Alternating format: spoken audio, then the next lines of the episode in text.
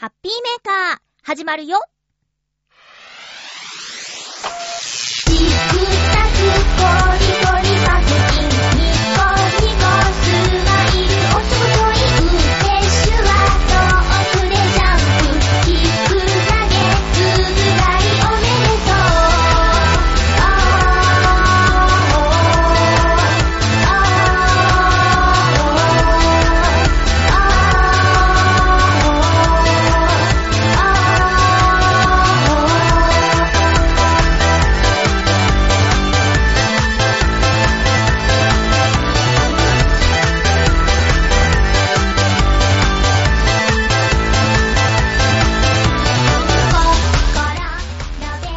月3日、まゆっちょのハッピーメーカー。この番組は、ハッピーな時間を一緒に過ごしましょうというコンセプトのもと、ちょわへよ .com のサポートでお届けしております。ゴールデンウィークの真っ只中、皆さんいかがお過ごしでしょうか？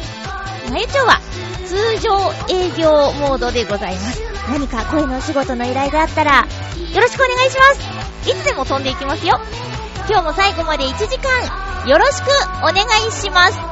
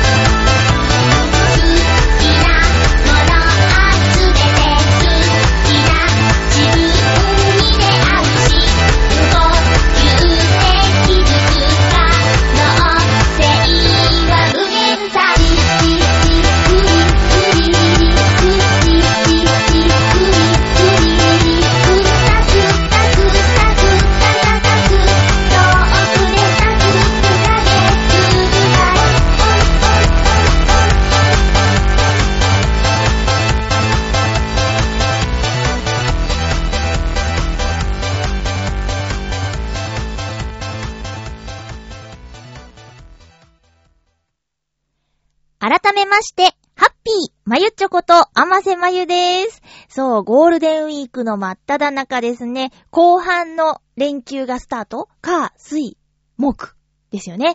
えー月曜日と金曜日だけ平日で、火、水、木、祝日、土日、休みっていうね、なんていうのかな。そこに有給を取る勇気はあるのか、とか思っちゃうよね。私ね、ゴールデンウィークの思い出といえば、もう今はね、あのアルバイトと声のお仕事やってるので、祝日とかカレンダーの赤い日なんて全然関係ない生活をしているんですけど、専門学校の時に、ゴールデンウィークについて、残念って思ったことがあるんですよ。あのーちょうど多分連休と連休の間に今回みたいに月曜や金曜日、一日だけ平日が含まれていたりとか、そういう状態だったみたいで、2000年 ?2000 年のゴールデンウィークかな？で、入学して間もない、もう1ヶ月ぐらいで、めちゃくちゃやる気に満ち溢れていた専門学校のその始まって1ヶ月ぐらいのタイミングで、まさかの、もう1週間まるっと休みだったんだよね。え、平日あるじゃん、ここ授業してほしいって思ったんだけど、なんかね、長時間、長期間、お休みになっちゃって、とても残念な思いをしたっっていう経験があります。あの時の学習意欲が中学校や高校生の時にあったらよかったのにって思うぐらい専門学校の時はね、毎日勉強、学ぶことが楽しくて、毎日毎日その声の仕事について自主トレとか、本当にやってたって言えるぐらいやってたですね、あの2年間は。特に最初の1年間は。もうね、まっすぐにね、あの、何の疑いもなく、まっすぐまっすぐ走ってましたね、あの頃。だからその時に、休みたいなんて思ってなかったね。今はね、がっつり休みがあればなぁと思う反面、やっぱりこういう時期、多くの人がお休みということで、あのー行ってみたいなという旅行先が、繁忙期値段設定とかになっててね、えー高い、いつもならというか、換算期なら半分ぐらいなのに、みたいなことになってて、だったらこうみんなが動く時じゃなくて、外して何でもない平日に休みを取れたら、そこで行った方がいいんじゃないかなとかね、思っちゃいますよね。特にまた今さ、USJ。USJ 行ってみたいよ。何あのハリーポッターの施設の CM。魔法が使えるようになりました。だって。よかった。杖買わなくて。多分あの魔法を使うためには、特別の杖が必要でしょ？きっとそうでしょ？だから、前行った時、杖買わなくてよかった。やっぱり魔法界じゃないと杖は使えないっていう私の冷静な判断は間違ってなかったね。人間界に杖を持ってったって使ったら違反だしっていうことで冷静になって、えー、ね、杖を買うのは諦めたんですけど。今回はだって、あの魔法の世界に行けば、本当に魔法が、本当に魔法が使えるんでしょ？だったらさ、行きたいよねー。行きたいよねー。そこだけのために行ってもいいぐらいですよ、USJ のハリーポッターの施設。それぐらい、クオリティが高いというか、もう本当にそこにいるような感じになれるんです。またバタービール飲みたいなぁ。うん。もちろん、ディズニーもいいですよ。あれ？私、ディズニーシー行ってきた話したっけ？してない気がするな。したかな？まあ、いっか。えっとね、ディズニー関連の、えー、展示をまたまた見てきまして、先日お話ししたのはピクサー展というね、ピクサーという映画を作る会社の20周年記念の展示を見てきたっていう話したんですけど、今回は、えっと、ディズニープリンセスとアナと雪の女王展という展示を見てきました。これはディズニーの映画って、まあ、いろんなキャラクターが登場するんですけど、特にプリンセスに焦点を合わせた展示となっていました。場所は松屋銀座というところで銀座にある老舗のデパートですね。ここの催事場で行われていたんですが、え、なんと、知り合いに会うというね。あれ？あれいるみたいな。まあ、ディズニー好きな知り合いは多いのでね。まあ、あっても不思議はないですけど、まあ、男の子で、ほんとディズニー好きで、ずっと舞浜にいるような子なんですけどね。えー、彼に会いまして。えー、まあ、とにかく、ディズニープリンセスとアナと雪の女王展っていうのは、えっと、そうですね、ホームページから概要を説明させていただきますと、えー、ディズニープリンセスの物語は、優しさと愛に溢れたヒロインを描いた1937年公開の白雪姫から始まりました。これ戦前ですからね。えー、1950年シンデレラでは、心から信じれば夢は叶うと、前向きに生きるシンデレラが魅力的に描かれ、眠れる森の美女では誰にでも深い愛を注ぐオーロラ姫に女性たちは憧れを抱きました。恐れることなく新しい世界に飛び込むリトルマーメイドのアリエル、外見で人を判断しない美しい心と知性、美女と野獣のベル、階級や身分にとらわれず人生を切り開くアラジンのジャスミン、決断する強さと冒険心を持つ塔の上のラプンツェルのラプンツェル、大ヒットとなったアナと雪の女王では、アナとエルサの二人の強い絆。いつの時代も女性が憧れるプリンセス女王は、私たちに素敵な夢を与えてくれます。本店では、アメリカウォルトディズニーアーカイブやウォルトディズニーアニメーションリサーチライブラリーのコレクションよりアートやセル画、フィギュアのほか実写映画やテーマパークの衣装、小道具など一般には日本初公開となる展示物を含む貴重なアイテムやその他資料合わせて400点以上を一堂に展開いたします。なぜプリンセスたちは幸せになれたのか、彼女たちの個性と内面に秘めた強さを紹介し、プリンセス一人一人の魅力に迫りますという内容です。この企画展示はですね、もうもうこの週末までなんですよ。5月の8日。この番組の配信5月3日の、えー、週末日曜日までとなっております。えー、一般入場料1500円。前売り券は1300円ですね。それ以上の価値があると私は思います。えー、なんでかっつうと、なんでかっつうと、あのー、例えばもう白雪姫の時から映像が残ってるんですね。どんな風にアニメーションを制作していったか。まあ、これはディズニーに限らず、アニメの歴史的資料として、あ、こういう風に作ってたんだっていうことで驚きと発見があると思います。えーまず、声から撮るっていうね。で、声と、あと役者さんに動きをつけて、それを映画のように録画して、そっから絵にしていくっていう、だからあんなにリアルなんだって納得がいく、そんな制作方法が紹介されています。えーっと、あとは、さっきね、説明文の中にもあったんですけど、パークの衣装。これ、お姫様の衣装が展示されています。よりリアルに身近に感じることができる衣装なんですけど、中でも特に私が鳥肌が立った。もう久しぶりにふ、ふわーって心の底から感動した展示物があったんですけどね。あの、今回アニメーションの、えープリンセスだけではなくて、えー実写映画化された、例えばマレフィセント。まあプリンス、プリンセスじゃないんだけど、えー、ディズニーの映画の中で言うと眠れる森の美女の中に出てくる悪役、マレフィセントって、本当はこんな人なんですっていう映画ね。まあ、この中にもオーロラ姫は出てくるんだけど、そのオーロラ姫とマレフィセントの衣装が展示されていたこと。で、私はこれに鳥肌が立ったんではないです。さらに、シンデレラ、昨年公開されたシンデレラ実写版の中に出てくるシンデレラのドレスが展示されていたんですよ。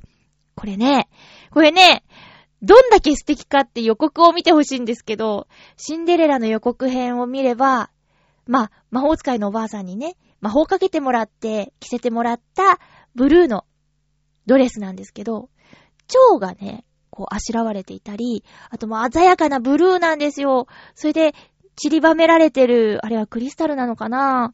がもう踊るたびにこうキラキラふわふわして、鮮やかなブルーで本当に青が綺麗なんですよね。それがね、展示されていてね、びっくりしました。この、どんな展示かっていうのを特に調べずに行ったので、何があるとか本当に知らなくて。これはね、見る価値があると思います。まあ、まあ、そうですね。女の子は特にって言ってもいいのかな。でも男の子もね、私のお友達来てたし。うん。で、まあ今までノーマークだったという方でも、あ、ちょっと見てみようかなって思える展示がね、いっぱいあると思います。えー、お話ごとに、白雪姫、シンデレラ、えーラプンツェルとかアラジン、あと、眠れる森の美女とか、美女と野獣、美女美女言ってますけどね。の、お話ごとに展示がされているんですけど、えっと、プリンセスの、しゅ、ん？ヒロインの、そのセリフを抜粋して、その人柄や性格やどんな子ってわかるようなパネルがあったりとか、あとは、公開当時の、うーん、フィギュアとか、ポスターとか、そういうものの展示もありました。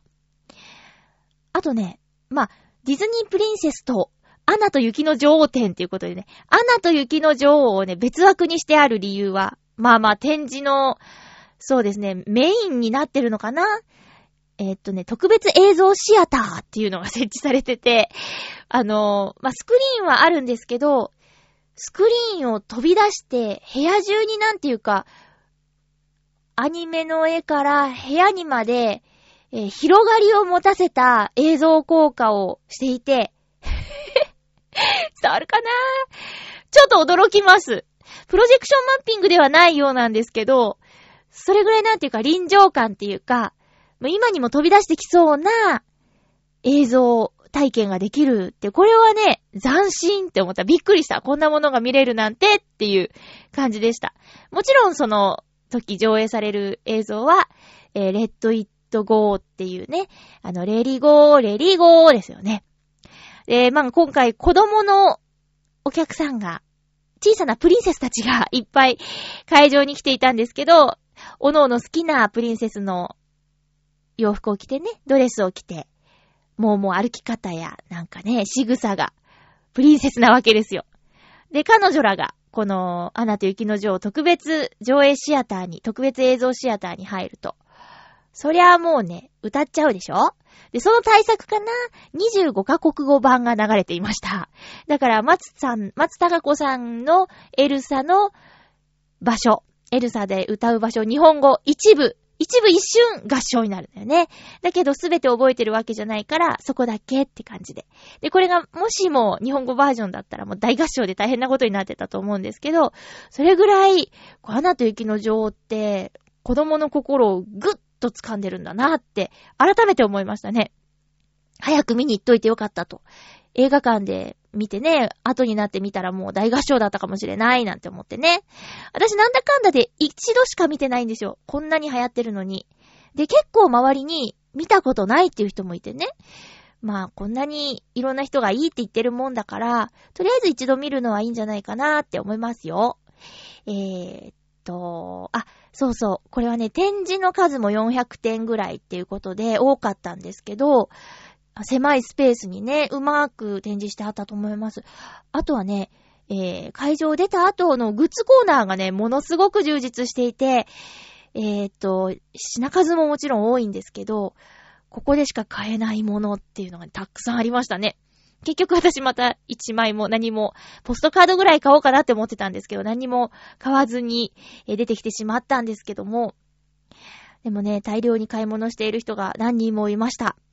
そんなディズニープリンセスとアナと雪の女王展は、えー、松屋銀座にて、5月の8日まで開催されています。入場料は一般1500円です。えー、っと、時間はね、17時までです。えー、30分前まで入れるということで、4時半までに入ってねってことですね。以上、ディズニープリンセスとアナと雪の女王展に行ってきたお話でした。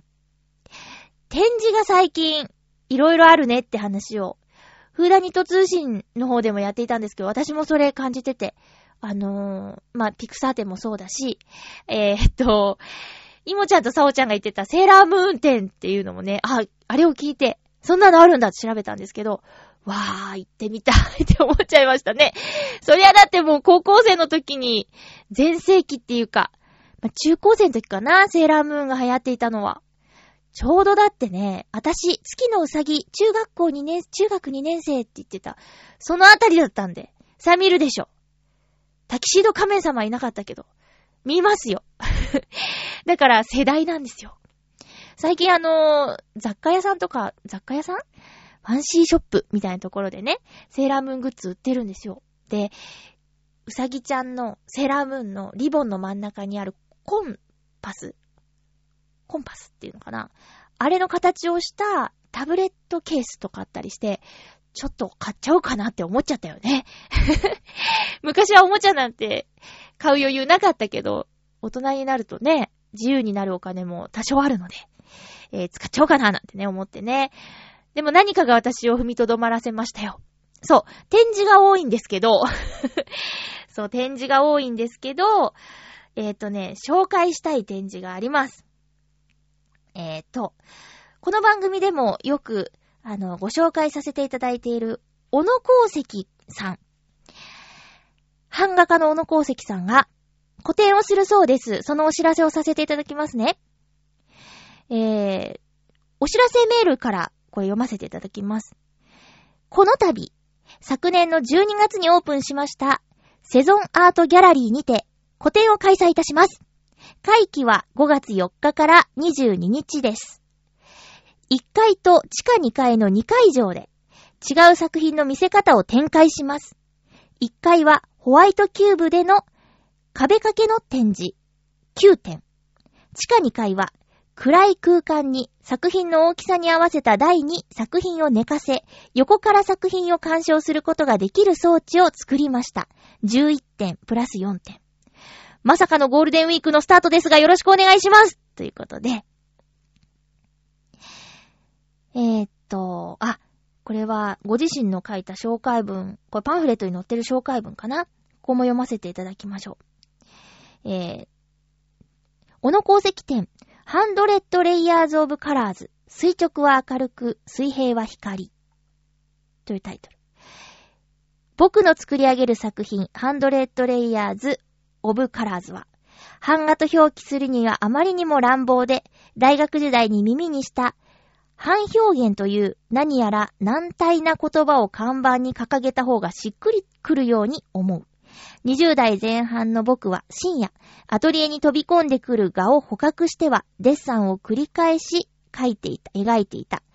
全身にまとうあの乾いたパステル調の鱗粉の美しさは絵にも描けない狂気にも似た魅力があった。おそらくそのおぞましい風体等の際で、さらに美しく見えるのだろう。画は蝶と異なり死を連想させる。そしてより触覚的だ。僕はそのことを絵の具を使い表現する。ところが、色は僕の死のイメージを超え、より強く作品を垂直に押し上げる。という。なんかすごいね。一緒に遊んでいた人とは思えないですけどね。えー、えー、セゾンアートギャラリーは、東京都渋谷区神宮前3-6-7ということで、1階と地下2階でやる。これ面白いですね。今までにない感じだと思います。えー、壁掛けバージョンと、えー、平面バージョンと両方見られる。しかも、薄暗い中でやるっていうことでね。気になりますね。私必ず行きますね。えー、5月4日水曜日から22日日曜日、平老日は不定休。えー、回廊時間11時から18時ということで、私は、この、小野そ、小野功石くんの、さんの、なんて言ったらいいのかな？先生って言われるの嫌いって言ってたからな。えー、のこのこの あだ名の作品は、ほんとに生で見てほしいっていつもいつも思ってるんですよ。で、えー、まあ、関東方面にお住まいの方で渋谷は、え出やすい場所じゃないかなと思うので、ぜひぜひ見に行ってほしいですね。特に入場料とかの、あの、ことは書いていないので、無料だと思うんですよ。で、ね、ゴールデンウィークもかかっているし、5月の22日まで季節もちょうどいいのでお散歩がてら、ぜひ、セゾンアートギャラリーさんの方に行ってみてください。私の幼馴染はこんなにすごいんですよ っていうことをね、えー、感じてもらえたら嬉しいです。そしてファンになってもらいたいし、こんな面白い人がいるんだよって広めてもらえたら嬉しいです。よろしくお願いします。えー、もう私も見に行くのがとても楽しみです。まだ彼の作品を見たことがない人と一緒に、えー、行って、どやって、私が作ったんじゃないのに、どやって言いたいと思いますけどね。えー、よろしくお願いいたします。詳細ね、私のブログにもね、書いちゃおうかなと思いますよ。ということで、展示の話をいろいろしました。それではここでお便りのご紹介をしますね。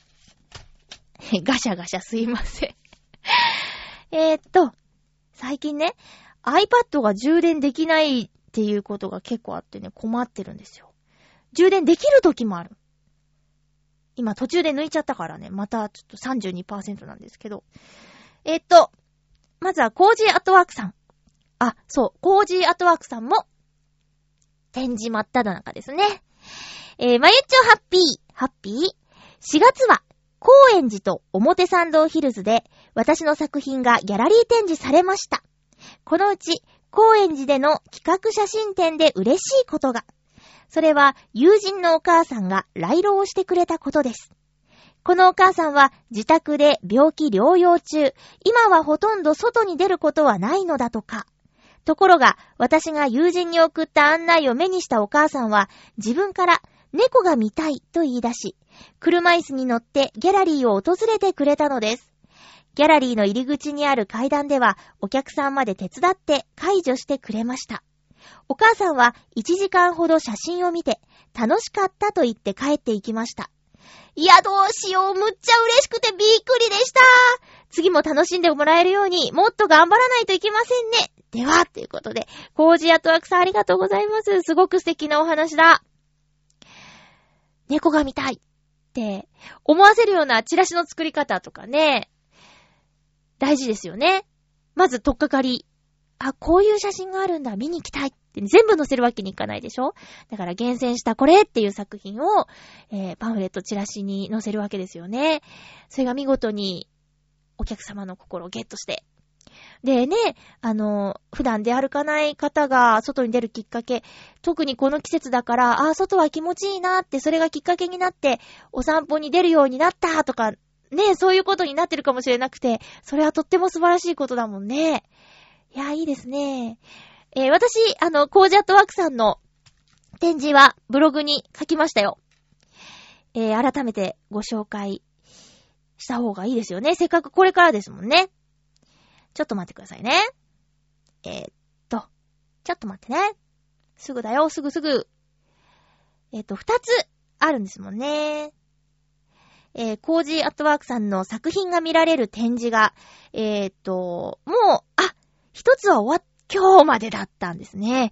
えー、猫アワード2016という展示は4月27日から5月2日まででした。ごめんなさい。まあ、ブログに書いてあったんで、行った方もいるかもしれないですね。私ちょっと行けなかった。あ、もう一つ、もう、え ?1 日までだったんだ。やだ、すいません。両方終わっちゃってるんですね。ごめんなさい。あ、で、この、この話だったんだ。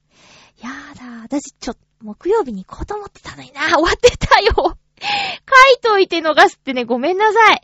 そっか、またきっとやりますよね。またきっとやりますよね。はぁ、なんか今すごくショックを受けました。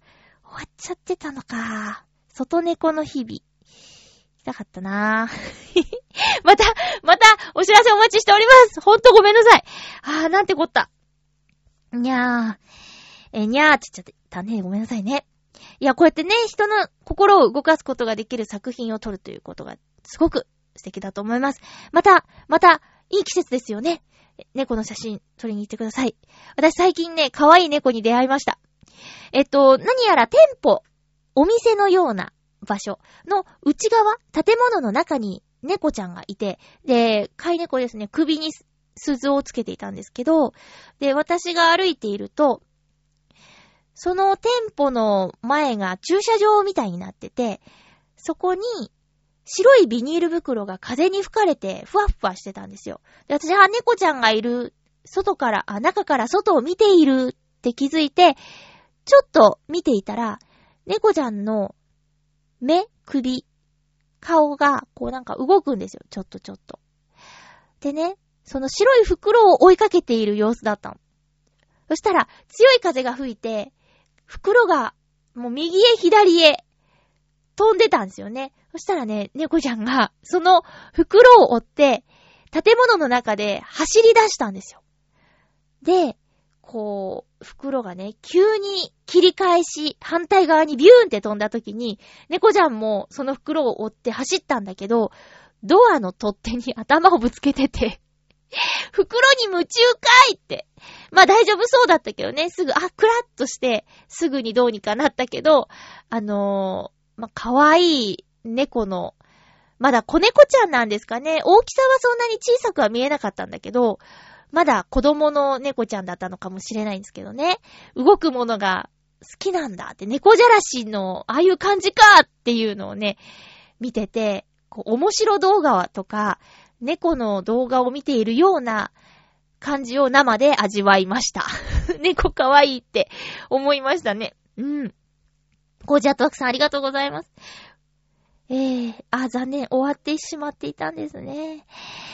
え続きまして、お便りご紹介しますね。ハッピーネーム、七星さんです。ありがとうございます。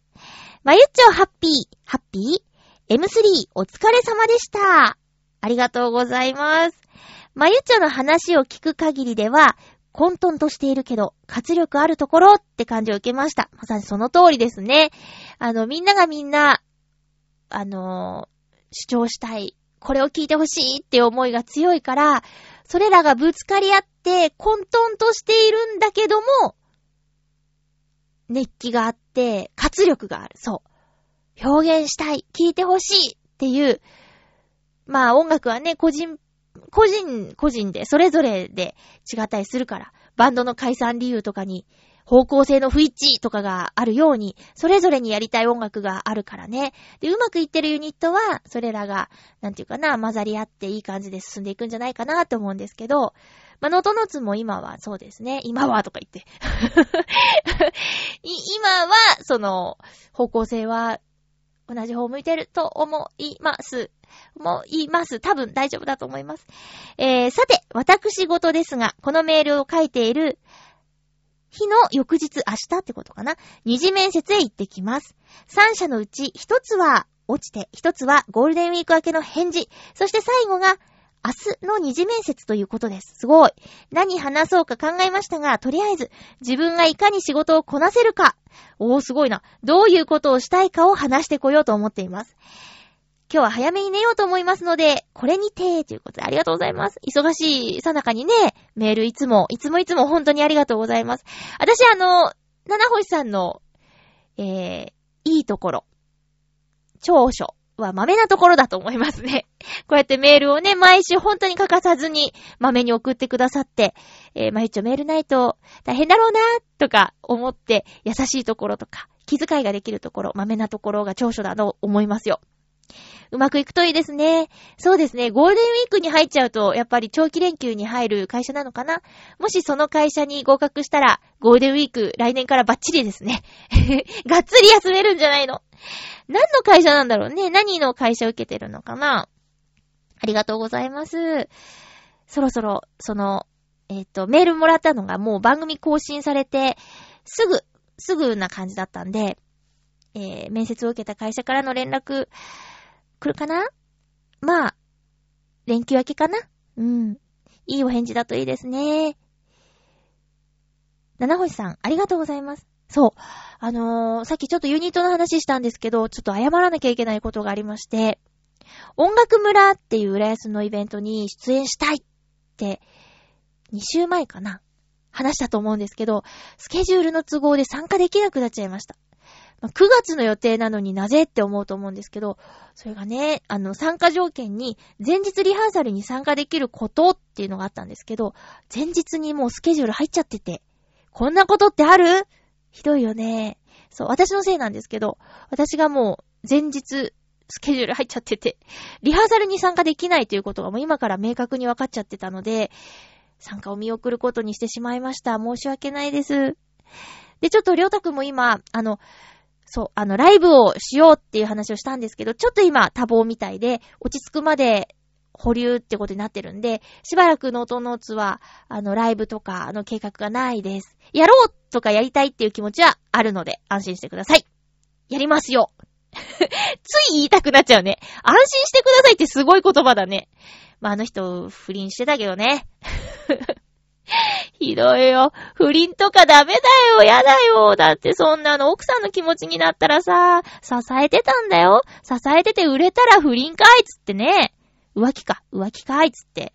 やだよ。絶対やだ。そんなの。で、子供さんいるでしょ？お子さんいるからさ、大きくなって、パパの芸名で検索した時に、過去記事でそれ出てくるんだよ。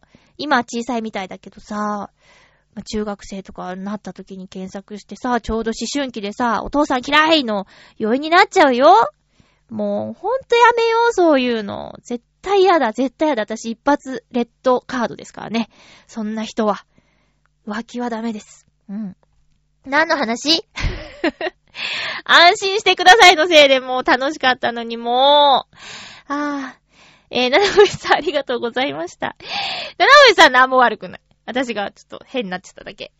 えー、っと、えー、っと、えー、っと、え、っと、じゃあちょっと曲をね、曲を、音楽やってる人っぽく曲をね、えー、紹介をたまにはしないとって。あ、えー、っとね、ちょっと嬉しいことあって、アマゾンでポムルズが売れたんですよ。ポムルズが売れたんですよ。ポムルズが売れたからちょっとポポムルズ聞いてもらおうかな。えー、っと、じゃあ、んんんなんか新学期かなと思って、新学期っぽい、学校っぽい、これを聞いていただきましょう。放課後。I can take a walk.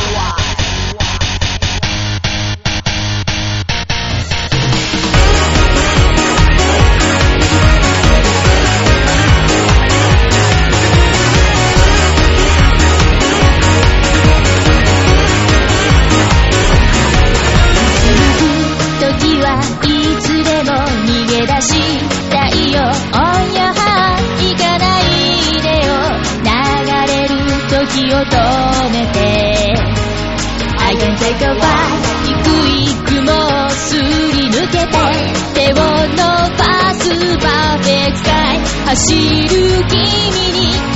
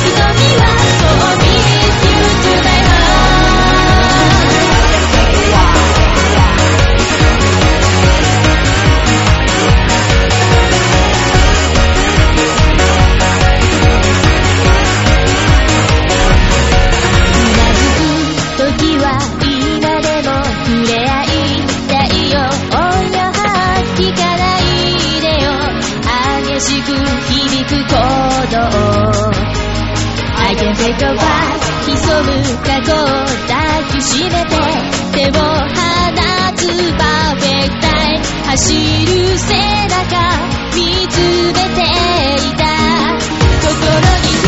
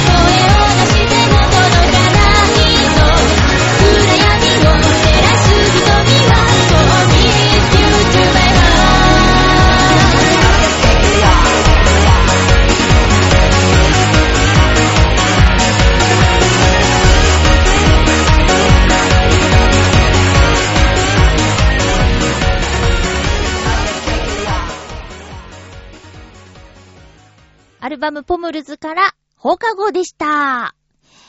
久しぶりに行きましょうか。ハッピートークテーマトークのコーナーですよ。えーと、久しぶりですね。えー、ポラッと言いました。テーマは、最近見た映画です。ゴールデンウィークってもともと映画にまつわる、えーイベントの期間だったそうですね。ということで、このテーマにしてみました。お便りありがとうございます。袋のキスさんお久しぶりですもう、ふうふう、ありがとう。えー、まゆちょさん皆様、ハッピー、さっき誰からって聞き取れた袋のキスさんです。え、ハッピー、ご無沙汰いたしております。ありがとうございます。今回のテーマ、最近見た映画について、私が最近見た映画は、午後のロードショーで放映されていたブラックスワンです。うん。見たことないんですよね。どんなか、どんなのかっていうか予告を見たことはあるような気がする。えー、私は数年前からバレエに興味を持っているので、バレエダンサーの話ということで見ました。これは、まゆちょさんにはおすすめしません。えへなんで？え、なぜかというと、ありがとうございます。なぜかというと、新たに白鳥の湖の主役に抜擢された主人公の大役を演じることになった重責や、自分とは違う才能のある同僚に役を取られるのではないかという不安。優等生的な白鳥だけでなく、自分の持つキャラクターとは違う、妖艶な国鳥も演じなければならない中で、それを演じきれない焦りと、それをも完璧に演じようとしていく狂気。そういった時に目に見えて、時に、時に伏せられながら示される強い感情にきっと当てられてしまうと思いますので、ちなみに、主演はナタリー・ポートマンで、アカデミー主演女優賞を取った作品のようです。それでは、ありがとうございます。確かに。よくわかっていらっしゃいますね、私のことを。袋のキスさんありがとうございます。そうですね。感情移入してしまうともらってしまいますね。当てられるってそういう感じですよね、多分ね。自分のことのように受け止めてしまって、ちょっと凹んでしまったり、こなんていう、悩んでしまったりするかもしれないっていうような、いうような感じですよね。わかる、わかってらっしゃるね。そうなんだ。なんか、まあ、予告を見た感じ、えー、まあ、明るくはないなとは思ったんですけど、明るくはないなとは思ったんですけど、そうか、そんなに大変なんだ。じゃ、だいぶ余裕のある時に見ないといけないですね。最近ね、いや、私、なん自分では気づかなかったんですけど、あの、まあ、女性は体のリズムがあるじゃないですか。まあ、あの、月のものとかね。そういうタイミングって、やっぱりなんかやっぱ変みたいだね。あの、最近親しくしている子、まあ、すごくたくさんの時間を一緒に過ごしている子に、そういう指摘をされまして、なんか喧嘩しがちになっちゃうとかね、あって。それはなんか自分のせいだと思ってなかったんだけど、どうやらそうみたいって、最初言われた時は納得しなかったの。そんなことないよ、つって。だけど、だんだん、あ、そっか、私だって思うようになってきて、もう36年、もうすぐ37年間生きてきて、うーん、やっと気づけたというかね。そっか、私のせいかつって。だから今までももしかしたらそういうことがあったかもしれないな、とかいうことをね、気づくことが結構多くて、その中で、あの、感受性が高まったりもするらしいんですよ、その、月のものの時には。だから、あれって言う時に涙が出てきたりとか、ムッとしたりとか、なんか感、感情の起伏が激しいっていうか、コントロールがしづらいというか、楽しい時はめっちゃ楽しいっていう感情も爆発的だし、ちょっとしたことがスイッチになっちゃう期間なんだっていうことをやっと最近自覚してきました。遅いね。多分みんなそういうのを早く気づいてうまく付き合ってるんだろうけどね、そういう自分の体と。やっとですよ、やっと。人生あと半分ですけどね。やっと気づきましたよ。だから、今、そうだな、今どうかとか、これを見ていいタイミングとか、見計らって、じゃ、興味はあるんですよ。前から予告見て、なんか気になるとは思っていたので、そか、でもやっぱりそういう重たいというか、ね、何か演じた経験のある人にとっては、何か重なる部分があったりもするんだろうね。ちょっとタイミング気をつけて、いつか、見てみたいと思います。当てられるかもしれないですけどね。袋のキスありがとうございます。テーマには以上なんですよ。やっぱりテーマトークまだ早かったかしらね。テーマトークにはお便りが来ないですね。でもテーマトークやると袋のキスさんからお便りがいただけるんですよね。もう、どうしよう。どうしたらええんだ？困っちゃいますね。では、もうほんとありがとうございます。袋のキスさん。久しぶりにお名前を呼びすることができて嬉しかったです。まあ、お便りがなくても呼んじゃえばいいのか。袋のキスさん聞いてますか？って、ピンポイントでね。これたまに不意打ちで誰かの名前呼んでみようか。ケツダイラさん聞いてますか？とか。ケツダイラさん聞いてますか？聞いてないだろうな聞いてないだろうな懐かしいね、ケツダイラさんね。ウレースのイベントにも、あの、ちょいちょい来てくれてたトランペッターさんなんですけどね。えー、っと、ミスターバタフライさんとか、コツンさんとか、聞いてますか？もう大人になったんだもんね、みんなね。いやいや、忙しいんだろうな。いや、袋のキスさんだって忙しいけど聞いてくれてるんだよ。コージアットワークさんだって、七星さんだって。まあ、まあ、いいか。もういいか。いやいや、もう気が向いたら、気が向いたら、元気つって、お便りくれると嬉しいです。いや、今名前を呼んだ人以外にもね、カモの橋蔵さんとか、懐かしくない。水なぎさん、水なぎさん元気ですか？ひたすら呼ぶっていうね。ありがとうございます。あ、博多魔導士さんとか、おじい45の品格さんとか、元気ですか？白い北風さん、いつもカードありがとうございます。どうした？まゆちょなんかいっぱい呼んでるけど。ねえ、青のインプレッサさん最近何してますか？なあ、他にもいっぱい。あ、にっこりさん、元気？また呼びます。えー、っと、じゃあ、この流れで映画のコーナー行きますか。今週のおすすめの一本。今週はね、えー、船を編むという映画を紹介したいなと思います。あの、船を編むという映画は、えー、結構前に見たんですよ。船を編む。えっとね、予告見て映画館で見たいなーって思ったんですけど、映画館で見逃していて、で、レンタルしたのかな？で、見て、好きーと思って。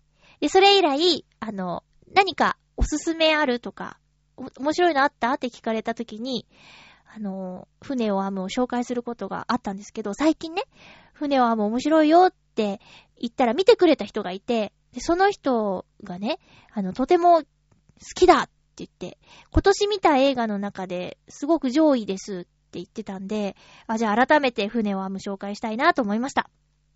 解説は、真面目って面白い。辞書を編集する、えー人たちの辞書、あ、ごめんなさい。辞書、過去船を編集する人、編む。編集するを編むっていうんだって。人たちの感動エンターテイメント。出版社現部書房に勤める、真面目三也。真面目っていうね、名字なんですよ。馬しめるで真面目。三谷は営業部で変わり者として持て余されていたが、言葉に対する天才的なセンスを見出され、辞書編集部に移動になる。新しい辞書、大都会。見出し語は24万語。完成まで15年。編集方針は今を生きる辞書。個性派揃いの辞書編集部の中で、真面目は、編辞書編纂の世界に没頭する。そんなある日、出会った運命の女性。しかし、言葉のプロでありながら、真面目は彼女に気持ちを伝えるにふさわしい言葉が見つからない。問題が山積みの辞書編集部。果たして大都会は完成するのか？真面目な思いは伝わるのだろうか？という映画です。主演は松田龍平さん。宮崎葵さん、小田切丈さん、黒木花さん。黒木花さんって最近よく出てるよね。えー、他です。松田龍平さんはあの、探偵はバーにいるの。ようちゃんの相棒の役をやっている人ですよ。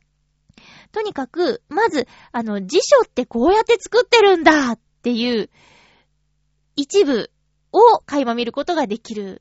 私中でもね、この、紙にこだわるシーンとか、あと、まあ、年配の辞書編集部のメンバーが、最近の新しい言葉をリサーチするために出向いて、とか、そういうなんか、コツコツと。だって、本、辞書を一冊作るのに15年もかけるんだよ。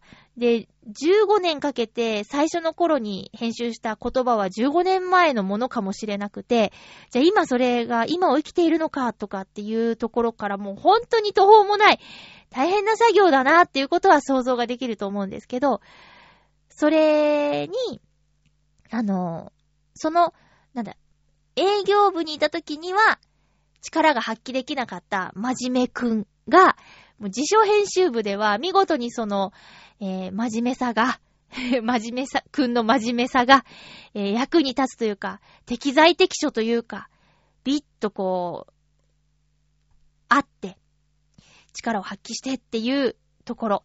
仕事はね、あの、向き不向きとかもあって、見事にはまれば、一生の仕事というかやりがいを感じられる、かけがえのない仕事になることもあるしっていうことですよね。どこかでくすぶっているんではなくてっていうところ。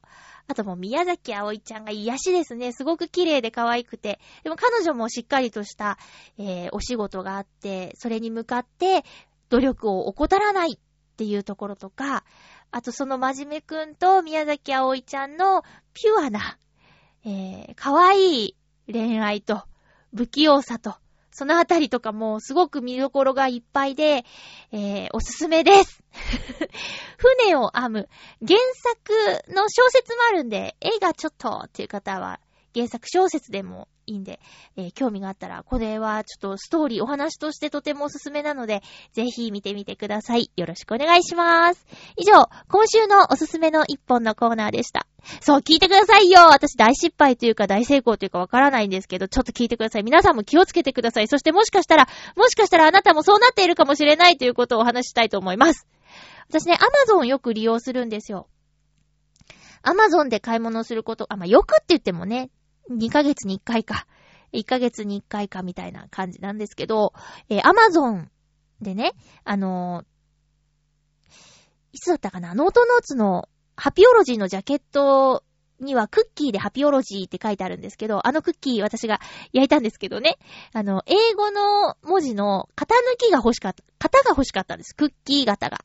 で、お店を巡ったんですけどなくて、友達に相談したら、アマゾンだったら当日配送とか翌日とかあるよって言って、欲しい品物検索で探せるしって言って、それを早く言えいって思ったんだけど、それで探したら、あの、当日配送っていうのが、あの、プライム会員ならできますよって。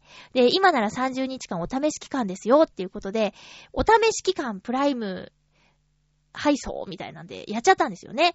そしたら30日過ぎたら自動でプライム会員になっちゃってて、で、プライム会員って年会費3900円ぐらいかな、かかっちゃうんですよ。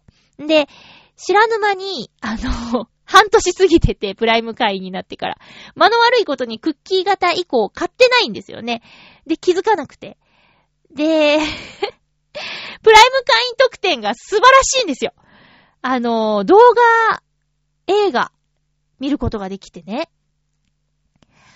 なんか、その作品リストの中には、最近レンタルで一気に借りたドラマとか、青い炎とか入ってて、え、これ、500円かけて、レンタルで借りたのに、うちで、ただで見れたの？みたいな。もう先払いしてるの？って思ったり。で、気づくのが早くてよかったなって思ったのは、私、ドラえもんとクレヨンしんちゃんの映画を片っ端から見てみようかなって思ってるところだったんですよ。で、それらがね、あったりね。あと、まあ、最新映画ではないけど、見てみたいなと思っていて見てない映画とかが入っていたりするので、例えば、あ、アニメだったら最近エヴァンゲリオンが追加されていたり、さっきちょっと話に出たセーラームーンの映画があったりとか、あと、そうです。海外ドラマ、24とか私全然見たことないんだけど、そのあたりが見られたりとかっていう動画配信のサービスもあったり、音楽が聴けたりとか、プライム会員特典を半年間無駄にしていたという事実。ショック。しかも当日配送とかできるってことはさ、私ね、お米を買いにちょっと、ちょっと安いからって遠くまで行って、えー、歩いて行ったから、抱っこするようにして、買って帰ってきたのにさ、そうかってアマゾンで買えばよかったと思ったりね。はぁ。だから皆さんももしかしたら、30日間お試しかーって言ってなんとなく、一回やったら自動で継続されてる可能性があるから調べてみて。調べてみて。えー、という悲しいお話でした。それと楽しみな話もね、えー動画が見られるんだっていうことで、楽しみなんですけども、確認してみてください。でね、そう、動画配信サービスが、えー、含まれているプライム会員だから、当日配送とか、お急ぎ便が使えるよっていうことと、動画、音楽が聴けるよっていうことで、年会費3900円なんですよ。で、私、いつ、いつだったかな？あの、ソフトバンクの動画配信サービス、ウーラっていうのに加入していて、で、ウーラは月500円に消費税だったかなよりも、安く動画が見られるっていうことなんですよね。で、私、Hulu とか検討してたんですけど、Hulu は月1000円ぐらいだし、えー、ゲオチャンネルとか、ゲオ、ゲオジャ、ゲオチャンネルかなまあ、とにかくいろいろ動画配信サービスあるけど、それらに、の、どれよりも安いんじゃないかなっていう、ね。500円以下でしょ？ね。えー、だから、プライム会員いいのかなって思ったりしてね。見たいのがあれば。それに、まあ、お急ぎ便とかね、まあ、そんなしょっちゅう使うわけじゃないけど、えー、そういうのもあるよっていうことで。ただ、まあ、自動的になってて半年放置していたっていうことがね、ショックな話でした。えー、ということで、そろそろお時間ですね。あっという間だ。あ、そうそう、イタジェラさん、Facebook ページも作ってるんだって。だからもし、えー、Facebook やってる人はいいねしてください。あと、Twitter もね、イタジェラの公式ツイートがされているそうです。え収録日とか収録時間とか、あとテーマとか、えー書いてあるみたいなんで、で、リップでも番組で採用されるということなので、えーっと、気軽にね、え参加できるという意味ですごくいいツールなんじゃないかなと思います。じゃ私もそうしようかな。テーマとかリプでもいいようにしようかな。したらもうちょっとみんな、ねえ、書いてくれるかな？書いてくれるかな？